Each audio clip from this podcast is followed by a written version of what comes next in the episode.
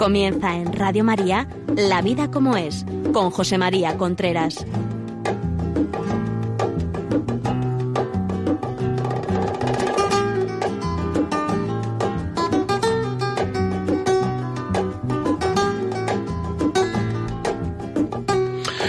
Amigos, buenos días. Aquí estamos nuevamente en La Vida como es el programa que cada semana llega a ustedes a las 11 de la mañana, los miércoles, díganselo a sus amigos, a través de Radio María, el programa que habla de relaciones de pareja, sexualidad, educación de los hijos, todo lo referente a la familia. Estamos en Navidad y es un buen momento para escuchar esto que van a oír ahora mismo.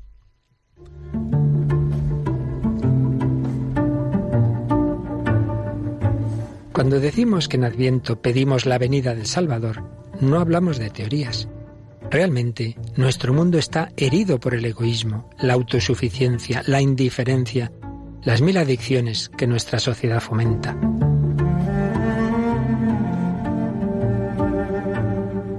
Por ello, Jesucristo quiere nacer de nuevo en nuestro corazón para liberarlo y hacerlo capaz de amar. Radio María quisiera ser instrumento de la Virgen para invitar a todos los hombres a prepararse al nacimiento de su Hijo, el Salvador que necesitamos.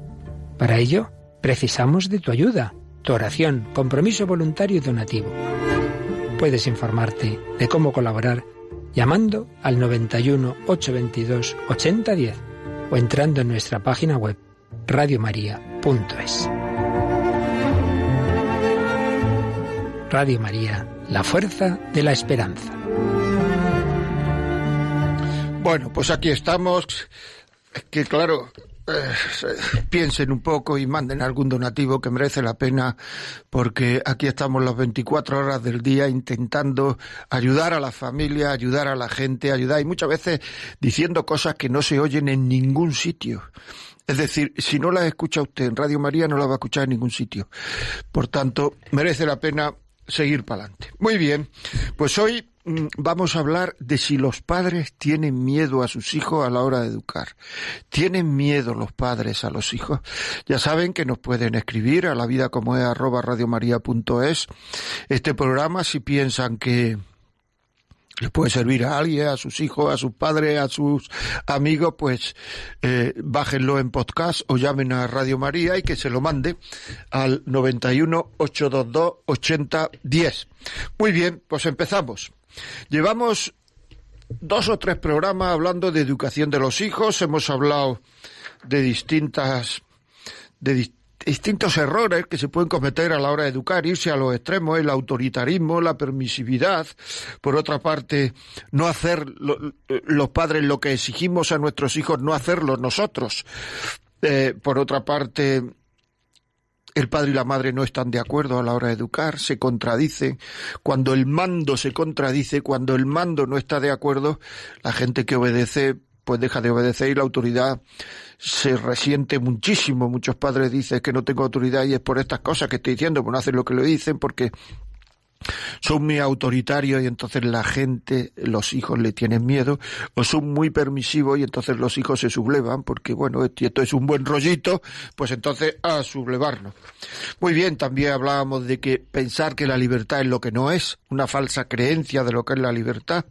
Hablamos también de hijos sobreprotegidos. Una de las peores cosas que se le puede hacer a un hijo es no exigirle. Esta mañana me comentaba una persona de la, de la, bueno, de las consecuencias matrimoniales de un chaval después de casarse porque nunca ha sido exigido y no tiene la suficiente fortaleza para llevar bueno, con naturalidad los esfuerzos que muchas veces exige un matrimonio, porque esto del matrimonio no es solo la ¿verdad? Sino algunas veces hay que... Y hoy vamos a hablar de esto, de que si los padres tenemos miedo a nuestros hijos. ¿Le tenemos miedo no le tenemos miedo? ¿Ustedes qué creen? Ya saben que si quieren pueden vernos en Facebook Live. Facebook Live. Radio María, Facebook Like y ahí nos ven. Saludos a todo el que nos está viendo en Facebook Like. Muy bien. ¿Se tiene miedo a los hijos? Muchas veces hay un gran miedo de los padres a exigir a los hijos. Tienen miedo a los hijos los padres. ¿Miedo por qué? Pues por distintas causas. Una de ellas es miedo a exigir porque parece que como exija me pueden rechazar y si me rechazan pues me quedo sin hijos. Eso es yo creo que eso es una tentación de comodidad. Uno se dice eso, tengo miedo a los hijos, no vaya que se vayan, y así no exige. Porque exigir cuesta trabajo, ¿eh? Exigir no sale fácil. Exigir a los demás es exigirme a mí. Todo lo que pido a los demás me lo estoy pidiendo a mí. Porque yo tengo que ir por delante, porque nuestros hijos van a pisar en las huellas que dejemos a la hora de, de, de andar. Ahí es donde van a pisar. Por tanto, todo lo que exijamos sin vivirlo nosotros no vale para nada. Por tanto, exigir es exigir, ¿ve? Y entonces, ante eso, pues yo cojo y me echo para atrás, porque, ojo, ojo, ojo. Eh, o sea, la comodidad tira de mí, entonces lo que hago es no exigir. Actualmente hay muchas madres que no, muchos padres que no conocen a los hijos porque no le han exigido. Exigir hay que exigir con cariño. Hay que exigir con respeto, hay que procurar exigir sin dar voces, hay que comprender el sentimiento, decir, te viene un hijo diciendo que está muy triste porque lo han suspendido y es verdad. Está muy triste porque lo han suspendido. O está muy triste porque me ha dejado mi novio o mi novia. Entonces no se trata de coger y decirle, es que era idiota, ese niño era tonto, esa niña era tonta, déjalo, no te preocupes. No, si está triste hay que comprenderle el sentimiento. Como le digas eso que he dicho antes, no te va a hablar en una semana hay que comprenderle el sentimiento, pues hijo, hija, cuando lo deja uno novio, pues es un momento difícil, es un momento, pero luego comprender el sentimiento, pero corregir el comportamiento. Pero, hija, es muy importante, es muy un momento triste cuando uno la deja, ¿no? Pero habrá que comer, ¿no?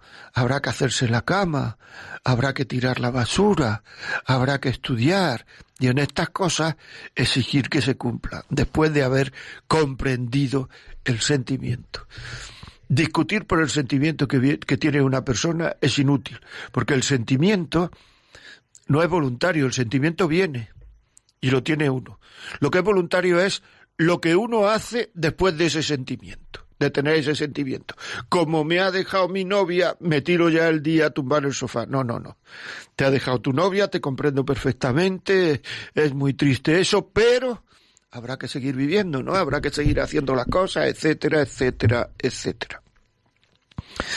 Es decir, que es un tema, desde mi punto de vista, bastante interesante.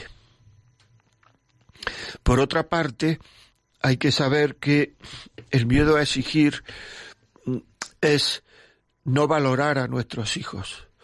Es decir, cuando a un chaval, a una niña no se le exige, no se la está valorando. A las personas que se le exigen, por ejemplo, en una empresa. Si a una empresa a una persona le, le exigen muy poco, muy poco, muy poco, muy poco, pues como me exigen muy poco, es que valgo muy poco me voy a tener que ir de aquí porque es que no confían en mí, valgo muy poco. Porque en la empresa a la gente se le quiere por lo que eh, por lo que vale o puede llegar a valer, ¿no? Futuro. En la familia a la gente se le quiere por lo que es. Por tanto, cuando a una persona no se le exige, en el fondo de su membrana celebrar lo que está pensando no es que valgo muy poco, es me quieren muy poco porque me exigen poco. Y luego esa falta de exigencia le van a echar la culpa a los padres en el futuro. ¿Cuántos hijos me han dicho a mí, si mis padres me hubieran exigido cuando tal, pues yo sabría inglés?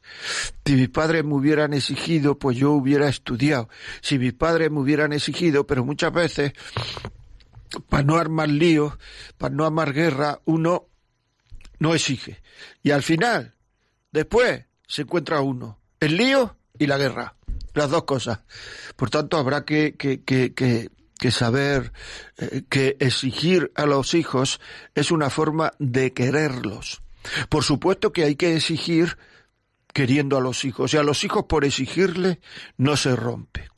Pero hay, tienen que ser queridos. Es decir, que ser queridos no quiero decir que los queramos, que eso yo ya lo sé, sino que ellos se sientan queridos.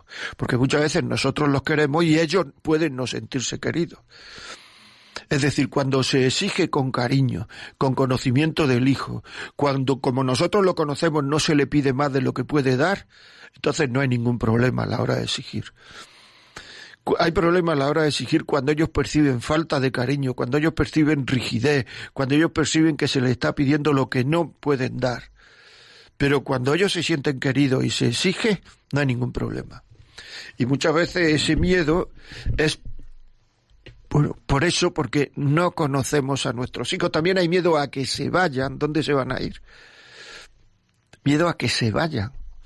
A lo mejor alguna vez se ha ido alguno, pero miedo a que se vayan los hijos. ¿Y dónde van? Y además en el fondo, fondo, fondo saben ellos que esa exigencia es una manifestación de cariño. ¿Dónde van a ir los hijos? Dan una vuelta a la manzana y suben. O sea, ser, a lo mejor ya digo que alguno, pero que no es lo, Muchas veces también ese miedo se le tiene a los hijos por falta de conocimiento de las cosas. Nosotros, nosotros con nuestra nariz decimos esto le viene mal a mi, a mi hijo, pero en el momento en que mi hijo, mi hija me pregunta por qué no sabemos contestar, tenemos falta de conocimiento, falta de formación, falta del saber por qué las cosas hay que hacerlas de esta o de esta o de esta o de esta otra forma. Y eso es muy importante, esa falta de conocimiento, de formación. Tenemos que saber formarnos. Díganle ustedes a sus amigos, a su gente que aquí, en Radio María, pueden buscar el programa La Vida como es y ir a, los podcasts. Podcast, apúntenlo lo que es, porque usted a lo mejor no sabe lo que es, pero sus hijos sí saben lo que es. Y ahí pueden bajar setenta y tantos programas de este, de la vida como es, programas que hablan de formación, de matrimonio, de mil cosas, y lo pueden escuchar, oír, lo pueden, pueden recibir formación, pueden recibir de gente que se dedica a estas cosas profesionalmente. Es decir, que eso es, eso es importante, el, el, saberlo, el adquirir, el tener razones para darle a los hijos. Muchas veces esas razones, ese miedo es porque no tenemos razones. Muchas veces es porque somos imprudentes, porque decimos las cosas cuando no conviene. Y cada vez que decimos una cosa que no conviene, pues arma un lío. Entonces decimos, es que yo no quiero armar lío. Bueno, vamos a ver si conseguimos decir las cosas cuando conviene. Una de las definiciones de comunicación es decir lo que hay que decir, a quien hay que decírselo y no a otro, a otro, a quien hay que decírselo. En el momento oportuno y aprovechando que las personas están receptivas. Si el niño viene enfadado porque le han puesto un cero en clase, le han dado una mala nota, si la niña viene enfadada, si porque tiene mucho trabajo. Ese es el momento de corregir. A lo mejor es otro momento, ¿no? Cuando estamos bien, cuando ha ganado su equipo favorito, cuando han visto una película buena, cuando decir las cosas, decirlo, decir las cosas. Cuando conviene, pero decirlas. Muchas veces porque no somos lo suficientemente fuertes, porque corregir cuesta trabajo. Corregir cuesta trabajo y aceptar la corrección cuesta trabajo. Y tenemos que aceptar nuestras las correcciones que nos hagan a nosotros y si nosotros somos capaces de aceptar esas correcciones, seremos capaces de corregir. Seremos capaces de corregir, sin ninguna duda. Seremos capaces de corregir. Es decir, corregir, tener la fortaleza suficiente para corregir. No hagamos daño, daño a nuestros hijos porque le hacemos daño por no ser lo suficientemente fuertes para corregir. La fortaleza no es atacar al otro, porque cuando uno ataca quiere decir que se siente más fuerte. La fortaleza fundamentalmente es la capacidad de resistir. La manifestación más grande de fortaleza que tiene el ser humano es perdonar lo imperdonable. Esa es la manifestación más grande de fortaleza que uno puede manifestar. En relación a la educación de los hijos es corregir cuando haya que corregir, aunque nos cueste por coherencia personal. Corregir, por favor, corregir a vuestros hijos. No le hagáis el daño de no corregirlos. Que muchas veces hacemos el daño a los hijos de no corregirlos. De no corregirlos.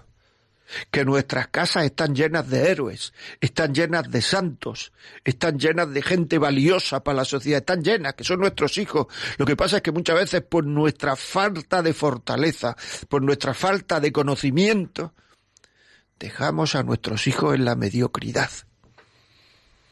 Es una responsabilidad nuestra. ¿eh? Otra manifestación de tener miedo a los hijos es querer llenar el vacío a base de cosas, querer llenar el vacío a base de cosas. Mis hijos lo tienen todo. ¿Qué más nos pueden pedir? ¿Qué más me pueden pedir si lo tienen todo? ¿Qué más me pueden pedir? O sea, es que mis hijos lo tienen todo. ¿Qué más me pueden pedir? Y entonces ahí empezamos a a darle cosas a los niños, el niño se hace un intolerante, los padres se convierten en unos esclavos del deseo de los hijos, esclavos del deseo de los hijos. O sea, es, es, es una falta de, de, Y lo que dice es que no tengo autoridad, es que la vamos perdiendo a chorros la autoridad, la vamos perdiendo a chorros.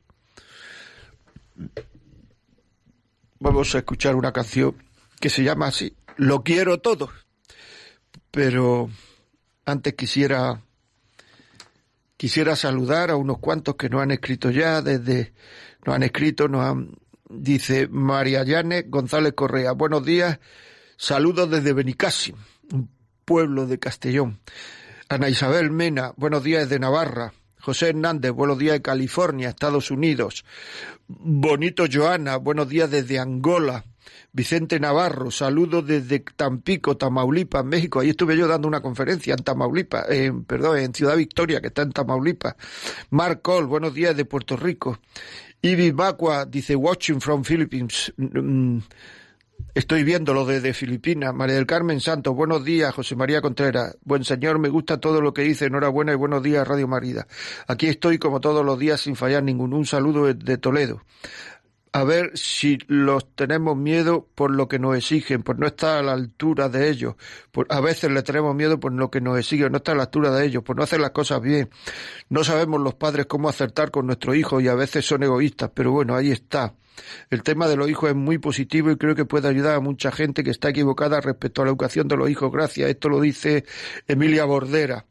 Es increíble desde, desde dónde hasta dónde ven Radio María. Esos países tan lejanos están conectados a Radio María. Qué emoción, qué bueno. ¿Cuánto vale Radio María? Esto lo dice María del Carmen Santos. Me gusta mucho. Enhorabuena. Muy bien, pues, pues no vamos a seguir porque si no, pero bueno, ahí tenemos que, que, que nos oyen de todos lados. Lo quiero todo, de Queen.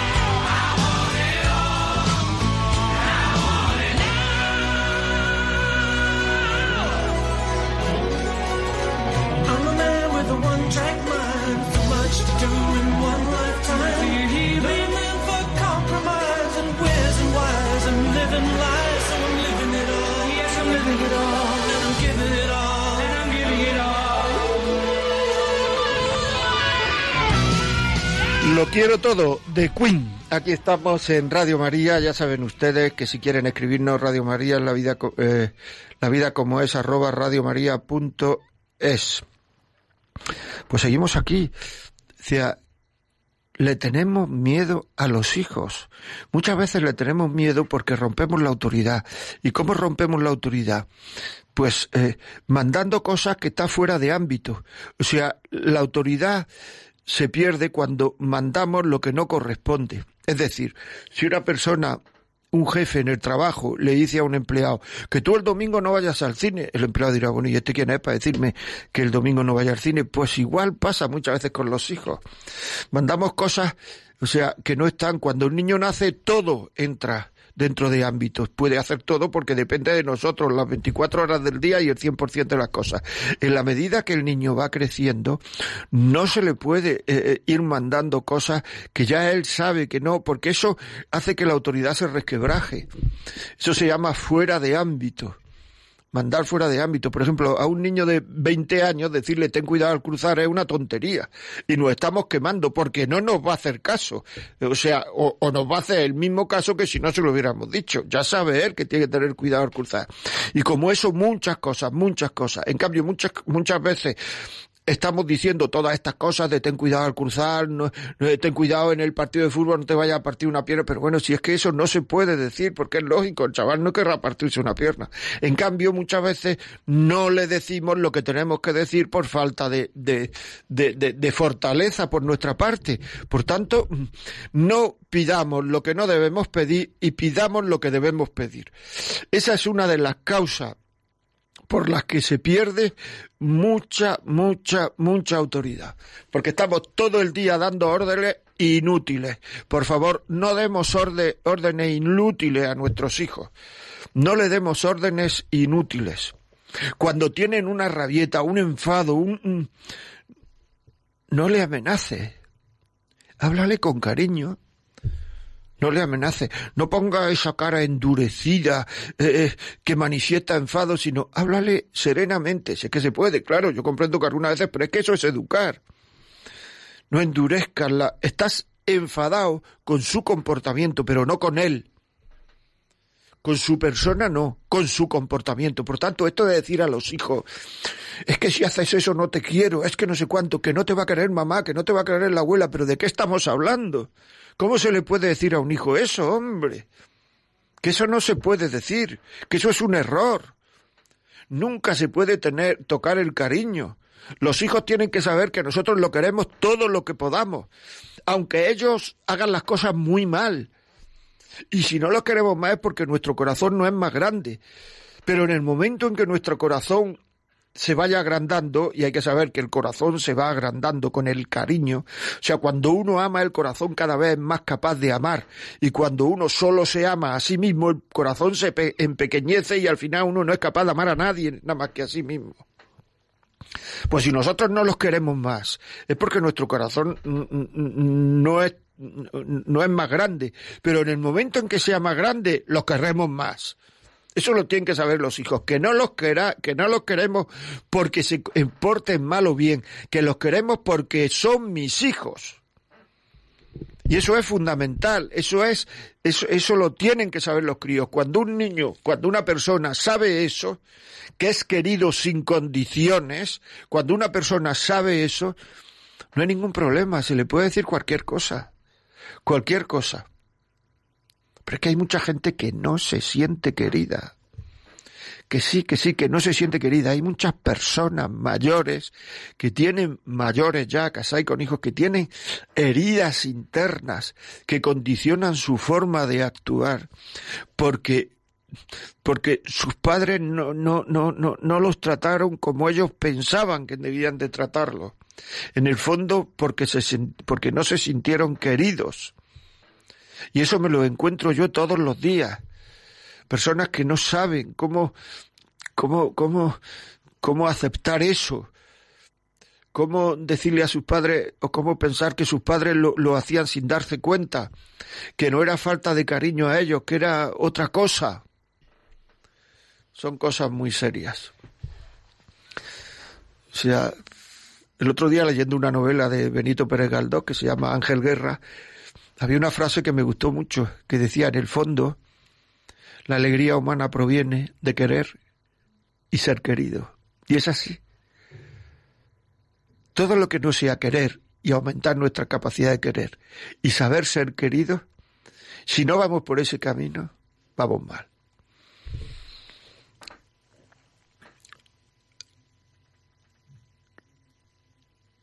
Eh, eh, no darle las cosas sin que se las gane. Es que es importante, porque mira, es que estaba pensando, por eso para un momento, en el momento en que a un hijo pide una cosa y se le da, en ese mismo momento uno se cree que dice, bueno, voy a tener unos días de paz sin, sin, sin pedirme nada. Nada, en ese mismo momento se le genera otra necesidad. Es decir, el querer llenar el corazón del otro a base de cosas es un error. En el momento en que una cosa, se consigue una cosa en el campo del tener cosas, se genera otra una necesidad. Y si le das eso nuevo, se genera otra necesidad. Y si le das eso nuevo, se genera otra necesidad. Hay que saberlo. Algunas veces hay que dar, evidentemente. Pero que eso no palía la necesidad de pedir del ser humano, no lo palía. Es un error creernos eso, que la necesidad de pedir del ser humano ya, ya le he dado esto, menos mal. No, no, no, no. Ya, le compramos una tablet y nos pide un ordenador, le compramos una bicicleta y nos pide una moto, le compramos y nos pide tal, nos y nos pide tal, le compramos esto y nos pide un juego, le compramos un juego y nos pide el otro, le compramos la capacidad de tener, de querer tener, nunca se sacia. Y además deja un vacío tremendo, porque cuando se tiene aquello que uno pensaba que iba a ser feliz teniendo esto, lo que viene es un bajón. Un bajón. Con lo único, lo que he dicho antes del, novelista este, Pérez con lo único que uno no se cansa nunca de tener y no le produce bajón es el deseo de querer. Querer y ser querido, querer y ser querido, querer y ser querido nos equivocamos. Nos equivocamos si creemos que el tener, que el querer también son cosas. Nos equivocamos. Le damos cosas a los hijos porque le tenemos miedo muchas veces. Como no le dé esto, me va a rechazar. Como no le dé esto otro, me va a rechazar. Como no le dé lo de más allá, me va a rechazar. No es verdad. Y los abuelos, y los abuelos, el abuelo que más le da es el que más lo quiere. ¿Y qué te han dado los abuelos de tu mamá? ¿Y qué te han dado los abuelos de tu papá? Uy, pues podían haberte hecho algún regalo mejor. Eso es ir educando al niño que el que más da es el que más quiere. El que más da es el que más quiere. Eso es meter al niño en un consumismo. Eso es hacer daño al niño. Eso es generar bronca. Y además se lo decimos a nuestra hija, a nuestro hijo. Y entonces pues, el hijo va y se lo dice a su mujer o la mujer a su marido. Y pues tus padres le han regalado poco, no sé cuánto. Ya tenemos el lío armado. Me estoy explicando que por ahí vamos equivocados, hombre. Que las cosas no son así. O sea que, vamos a ver, tenemos aquí una tenemos aquí un, email que voy a ver si abro. Respecto a corregir de manera apropiada, un consejo que a mí me ha funcionado es que a un hijo adolescente a ser posible no se le debe corregir en su habitación, porque es su refugio, donde él se afirma y en el cual se siente o se puede sentir de en algún momento amenazado. Es mejor hacerlo fuera de ella. La única manera de corregir a una persona es que ésta se, se fíe de ti, que te que le preocupe sus cosas, que te preocupen sus cosas. Muchas gracias. Esther del Río, pues es verdad. Es decir, esto es verdad, es así. Es así, hay que corregir, digamos, en un sitio neutral, en un sitio neutral, en la sala de estar. En fin. Muchas gracias, Esther. Seguimos. Seguimos sabiendo que muchas veces no corregimos a nuestros hijos porque los creemos perfectos. Y ese creer perfecto a nuestros hijos no hace que como nosotros no somos perfectos le tengamos miedo y nuestros hijos no son perfectos.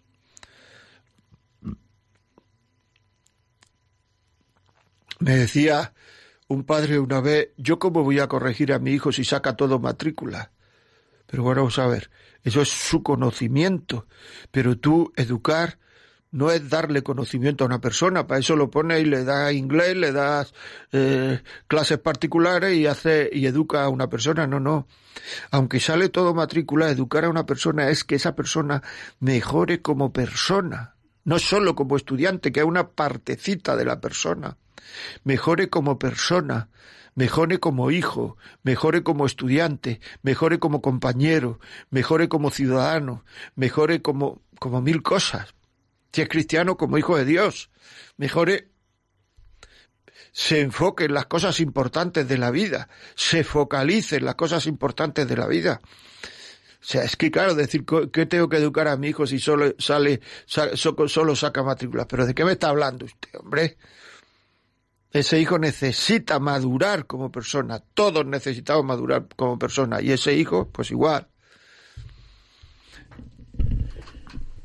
No poner límites al uso de los móviles, de la tecnología, de las iPads, de, de las tablets, de los, eh, lo que sea, de, de los ordenadores. Todo eso es un error, se generan adicciones. Hay gente que no puede vivir sin el móvil ya, genera ansiedad Quítele el móvil a su hijo, le genera ansiedad, la tablet, defectos de la atención, defectos de la atención. Ahora mismo es muy difícil y muy necesario educar en la escucha. Educar en la escucha, que los hijos escuchen. Te das cuenta que cada vez más se está incorporando al mercado laboral gente que no sabe escuchar, porque siempre está pendiente de, tres cosas a la vez y la atención es estar en lo que uno hace. No estar pendiente nada más que de una cosa. Mejorar la atención de las personas. Acabo de leer un libro sobre, me parece que se llama el respeto a la atención, no sé muy bien cómo se llama, o educar en la atención, no sé, pero es que es muy importante para el dominio de uno mismo. Es que si no, se tira uno la vida mirando para todos lados. le tenemos miedo a los hijos. Lo que he dicho antes de pasada también es una cosa a tener en cuenta. Los queremos mucho, pero muchos no se sienten queridos, no se sienten lo primero. Si el trabajo de mi padre, de mi madre, fuera perjudicial para mí y pudiera dejarlo, ¿lo dejaría? Es una pregunta que muchos hijos, aunque no os creáis, se hacen. transmitirle nuestros miedos, nuestras ansiedades, nuestras rayaduras. Se las transmitimos a los hijos. Y al final, claro, los hijos como nos quieren, porque los hijos sí nos quieren, y sí, y, sí, y sí se sienten que nos quieren, pero muchas veces no perciben que los queremos. Los hijos, ¿cómo no se van a preocupar de lo que se preocupa su madre? Y su madre tiene esa obsesión, su padre, esa preocupación, eso desde que era niña, o sea que, y la estamos transmitiendo. Bueno, en fin, ha sido así un repasito, es el tercer programa que hablamos de educación, por tanto, seguiremos hablando muchos programas, ¿eh? No crean ustedes que esto, pero bueno, vamos a ver si, si nos llaman contándonos, ya saben ustedes que yo siempre les digo que lo más importante son sus testimonios. Si ustedes las eh, heridas que le ha dejado la educación de sus hijos, las heridas que, que, le ha dejado el por qué no ha sido usted educado o cómo ha sido usted educado, el, el, el qué se podía hacer para educar mejor, el, en fin, una serie de cosas que, que eso escuchado ayuda mucho. A mí me han dicho, y la semana pasada me parece que lo leí en las cosas que nos, nos mandaba, me han dicho mucha gente que los testimonios le ayudan mucho. Pues nada, llámenos 91 822, hoy perdón, me he equivocado. Quieto, eso, bórralo, cójalo, bórralo. 91 005 94 19. 91 005 94 19. Llámenos y aquí estamos. Cuéntenos sus cosas que, que merece la pena. O sea, no limitar el uso de las tecnologías, le he dicho. El otro día leí una entrevista con un, tenista muy famoso español que, que, se- que decía que tiene una academia de tenis que a sus alumnos, que son chavales pues de la edad de sus hijos, de 8, 10, 12, 15 años, no les deja ut- utilizar los móviles en las comidas. En ciertos momentos, decía, en ciertos momentos no les deja utilizar los móviles. Y en su comida, en su casa, yo les pregunto a ustedes, ¿hay momentos en que no se puede utilizar el móvil? O sea, para llegar a ser más o menos un tenista razonable, un buen tenista, o para jugar bien al tenis, o para aprender a jugar al tenis, hay veces que los van educando en fortaleza mental, en dominio de uno mismo, en resistencia a la frustración, no les deja utilizar el móvil en ciertos momentos, etcétera, pero en cambio, en casa no hacemos eso. Claro, para hacer eso lo primero que tenemos que hacer nosotros es que haya como un vacía bolsillo al entrar en la casa o en la sala de estar y dejar nosotros el móvil que lo dejen ellos también. Porque si no dejamos a los niños utilizar el móvil y estamos nosotros con el móvil en la comida, si es que todo es lo mismo. Si es que uno aprende a amar viendo amar, uno aprende a vivir viendo vivir, uno aprende a dirigir personas viendo dirigir personas, uno aprende a comportarse viendo comportarse, claro, es que es lógico, es que es razonable. O sea, es que las cosas son como son. Llámenos al 91005 94 19 91005 94 19 no decirles porque mu- muchas veces un mecanismo de defensa de los padres es decirles eh, pues yo a tu edad ya era un fenómeno verdad tú a su edad hacías lo que podías igual que están haciendo ellos. No ponerse o sea no ponerse. O sea tenemos aquí eh, otro email que Luis Macario Fernández. Felicidades cada vez me gusta más Radio María. Muchas gracias. Qué importancia tiene todo lo que dice muchas veces nos falta valentía creyendo que les vamos a dañar y nos equivocamos. La formación e información es vital. Quizás estaría bien tener en nuestras parroquias unas catequesis especiales para padres que nos, nos pudieran guiar en nuestra manera de hacer y educar a nuestros hijos. No solo las catequesis para los niños, también necesario para los padres. Eh, habría que aprovechar los años de preparación para las comuniones y hacer partícipes a los padres junto con los hijos. Cuánto bien hacen ustedes con su programa. Bueno, muy bien, muchísimas gracias. Muchísimas gracias, Luis Macario. Isabel, desde Sevilla, buenos días. Hola, buenos días. ¿Qué me cuenta? Pues mire, yo quería contar un poco mi experiencia, a ver si puedo ayudar a alguien. Muy bien, Yo estoy divorciada sí. desde hace nueve años y he sufrido los maltratos de mi hijo durante siete años. Porque él pedía, pedía, pedía, desde los 11 años prácticamente hasta los 20 y bueno, pues yo no he cedido. Entonces él me maltrataba hasta el punto de que tuve que denunciarlo. Hace dos años se fue de casa, se fue a casa de mi madre y mi madre pues se lo da todo. Entonces lo tiene, ella quiere darle cariño, dice que quiere darle todo, entonces él lleva dos años sin saber nada de mí, no quiere saber nada de mí y me odia porque mi madre se lo da todo y yo en un momento de mi vida me planté y dije no. ¿Y, y usted porque le puedo hacer una pregunta? Sí, claro. ¿Usted cree que eso es por haberle dado todo? Bueno, nosotros éramos un matrimonio muy desavenido y, y no nos poníamos de acuerdo en la educación de mi hijo. Él siempre lo amparaba, lo justificaba en sus comportamientos, en su rebeldía, ha sido un niño muy rebelde siempre. Yo he sido un poco más estricta, he sido siempre la que me posicionaba, la que decía que no. Entonces, a mí me ha visto como una madre mucho más, digamos, más rígida, más dura, digo yo, y él ha ido creando ese sentimiento contra mí que yo no he sabido, no he podido. ¿Qué edad tiene el chaval? Ahora tiene 21 años, no quiere saber nada. Le he escrito algunas veces algún email. Es verdad que yo ya tengo muy claro que lo he pasado muy mal. La policía me ayudó muchísimo. El juzgado también me ayudó. Me dijo, Isabel, tienes que denunciar porque esto no va a acabar nunca. Y de todo esto quizás lo que más me ha dolido es la posición de mi madre, que no me ha apoyado, que no me ha ayudado, que no se ha puesto de mi lado, porque yo creo que si la familia hubiésemos estado unidos, pues a lo mejor él ahora no estaría tan retirado de mí y no me vería como me ve, ¿no? Pues muy bien, muchas gracias por su testimonio. Por supuesto que estas cosas ayudan, por supuesto. Muchas gracias, Isabel. Trini, buenos días. Buenos días. Me alegro de oírle nuevamente. Muy bien. Pues yo tengo eh, solamente eh, un hijo. Sí. Y, con- y, he, y he tenido muchísimos fallos en su educación, muchos, muchos. Mm, Porque yo no he sabido y no se puede dar lo que no se tiene. Yo leía libros El niño feliz.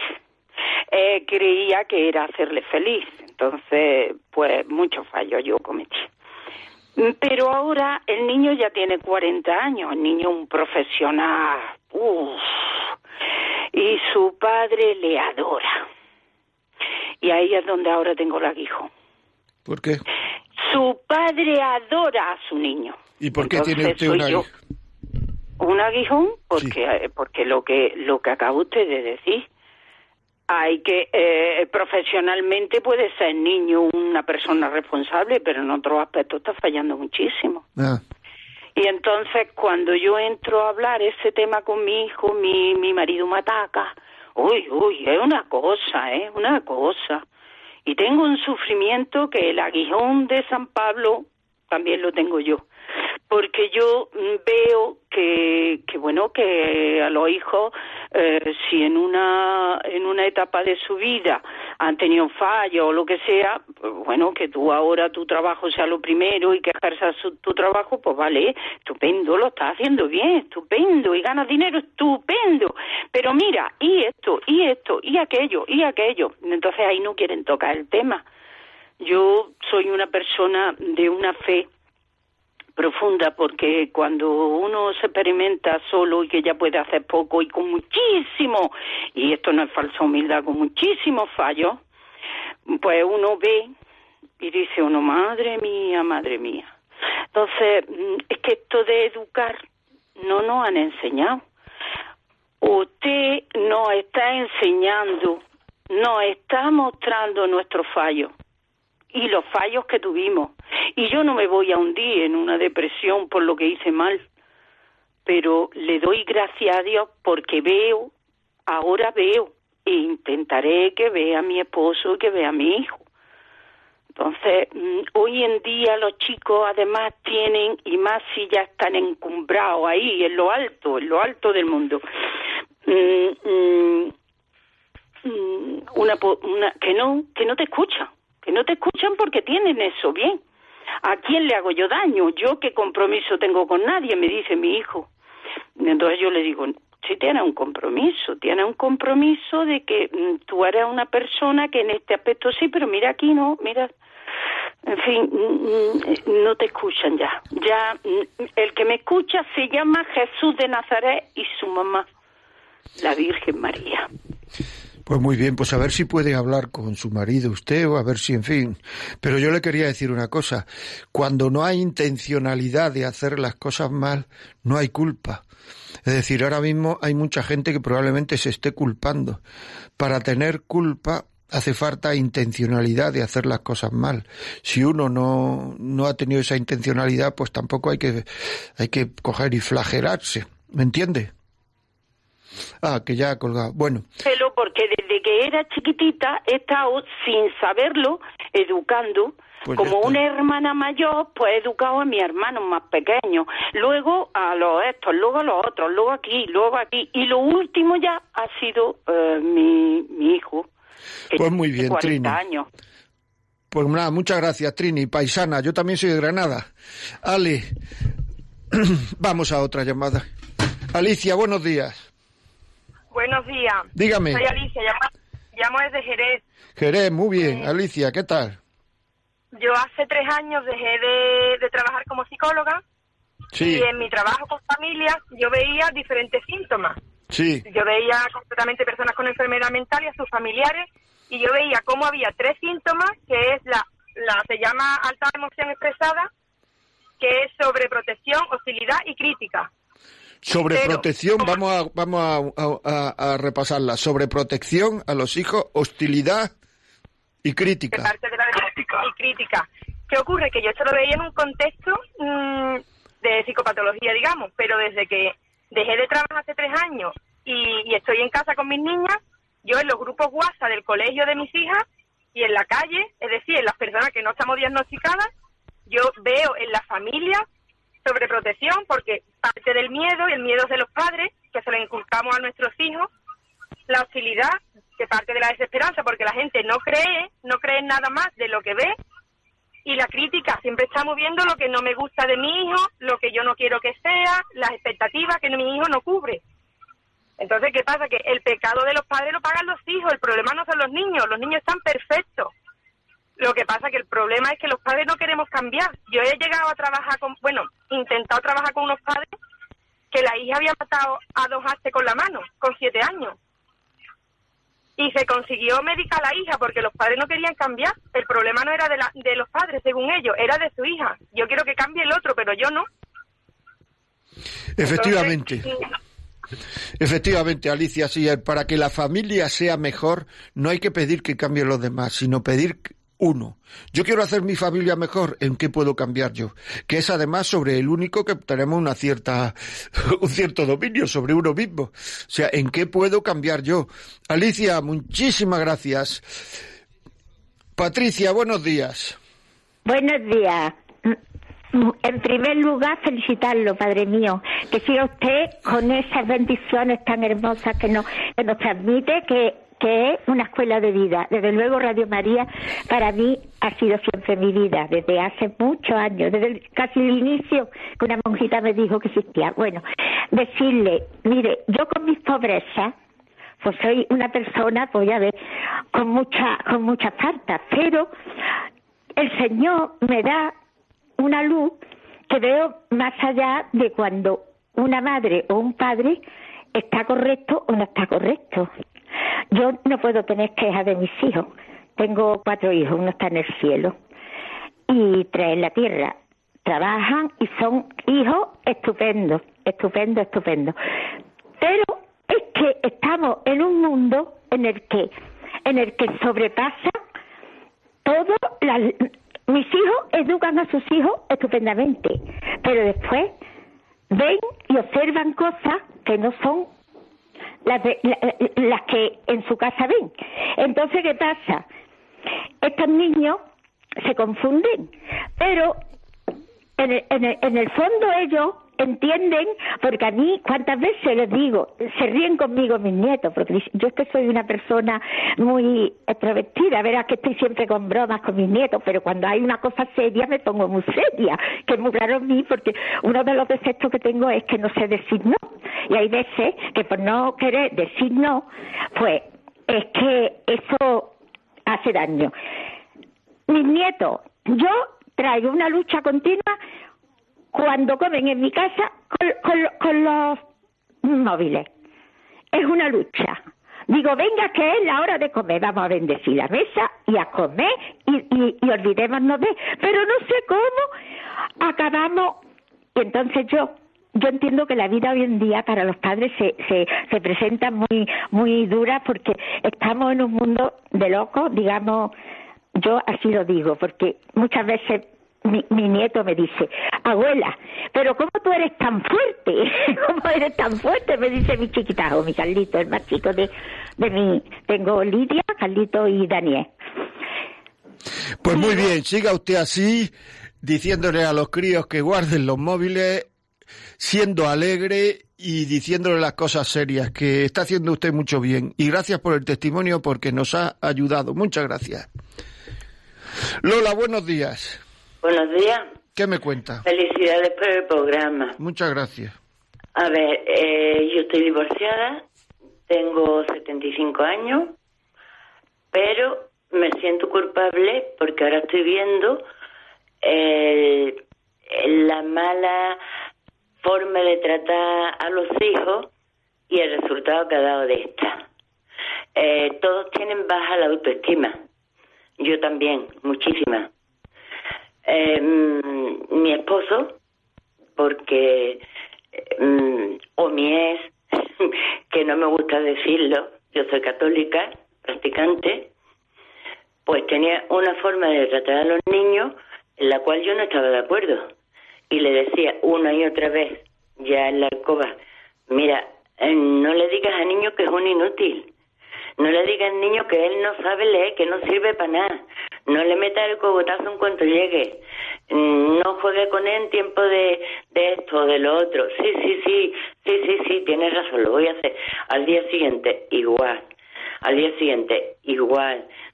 Ha sido una persona infiel en todos los sentidos. Y entonces yo he tenido que, mm, que cortar esa cadena. Eh, en cierto modo, pensando también en ello, de que vean de que a la mujer hay que tratarla con respeto y con amor y no como si fuera una cosa. Y yo me siento así como eh, que he sido una cosa, pero no he tenido el valor suficiente para enfrentarme por el carácter de él a él y decirle, eh, hasta aquí hemos llegado. Y entonces, claro, algunos de mis hijos no hubiesen nacido, pero también mm, tengo esa cosa, porque a, uno, por ejemplo, lo deja un amigo o o la novia o lo que sea, la rabieta, llorar, urgencia, no sé cuánto, no sé qué. Yo también he, padecido mucho de ansiedad, de depresiones. Desde que me separé no he tomado ni una pastilla más antidepresiva. Entonces, mm, ahora veo el fruto y digo, bueno, es que yo tenía que haber actuado. Pero también no quería dejar a mis hijos sin la figura del padre. O en aquellos tiempos en aquellos tiempos, por ejemplo, yo salí de, de mi hogar hubiese sido, pues eso, abandono de hogar, estaba penalizado, etcétera, etcétera. El padre era violento al 100%. Y a la, mejor, a la hora que estaban eh, pues, y viendo los dibujitos animados, entraba eh, en casa, ¿qué estáis haciendo viendo los dibujos animados? Chim, pom, pam, pam, pam. A darle. A la habitación, a estudiar a estudiar. Luego yo le decía, mira, yo hacía lo que podía, papá os quiere mucho, a papá hay que respetarlo, hay que quererlo, mm, todas esas cosas. Pero a mí no me escuchaba nadie, yo me, yo me he sentido siempre que no me ha escuchado nadie y sigo estando así. Pero bueno, mm, ese yo sentirme mal por no haber sido un poco valiente y haber puesto las cosas en su sitio en su momento que conllevaba una separación no había otra cosa. Pues no se sienta mal, señora, porque porque usted hacía las cosas con la intención de que las cosas fueran bien o mejor. Por tanto, cuando uno hace las cosas con, con esa intención, si luego no van tan, tan bien o mejor, como usted me dice, pues no pasa nada. O sea, si uno intenta hacer las cosas para que salgan bien y luego salen como salen, pues hombre, no se sienta usted culpable. María, buenos días desde Almería. Hola, buenos días. Enhorabuena por el programa, es una, una maravilla. Muchas gracias. Es una educación, vamos, divina. Yo quiero poner mi granito de arena y decir que no tengo temperamento y a mi hijo le, le, regañaba porque mi marido es más, más tranquilo y es más fácil y entonces yo quería solucionar el problema sola.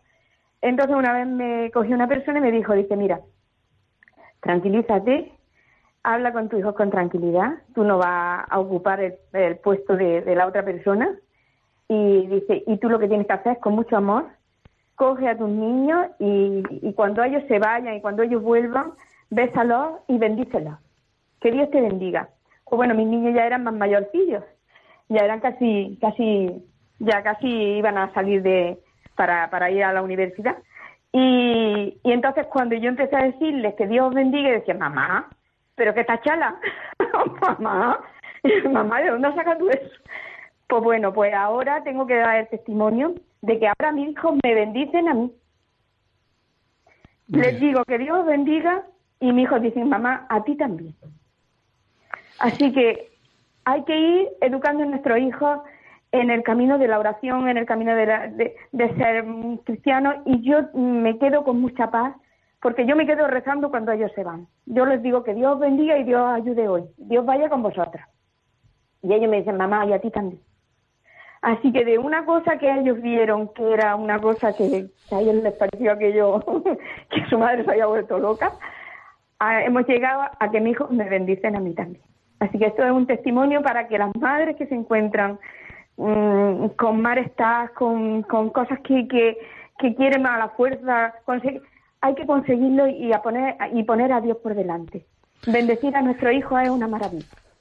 Pues muy bien, muchísimas gracias, mujer, muy amable, muchas gracias. Pues nada, se nos va el tiempo, nos ha escrito Jesús Montoro, Silvia del Pilar Rentería, Julia Esther Parra, Lea Simoes, Isabel Díaz, Edwin Rafael Sarmiento, María del Carmen Santo, Lenis Cueto y Mariajo. Mariajo nos pide, pide una oración para restaurar su hogar. Pues ya saben ustedes. Aquí estamos en Radio María hasta el miércoles que viene y les recuerdo que si tienen alguna cosa que quieren comentar y no lo han podido decir por la radio, por, en antena, la vida como es arroba radiomaria.es. Si este programa cree que le puede servir a alguien, llamen al 91 822 8010. Y si quieren escucharlo por podcast, a partir de esta tarde tendrán, entran en Radio María, la vida como es, y tendrán colgado en Radio, en Radio María el podcast. Pues nada más, pues eh, que te pasen un buen día y hasta la semana que viene. Un abrazo amigos. Thank mm -hmm. you.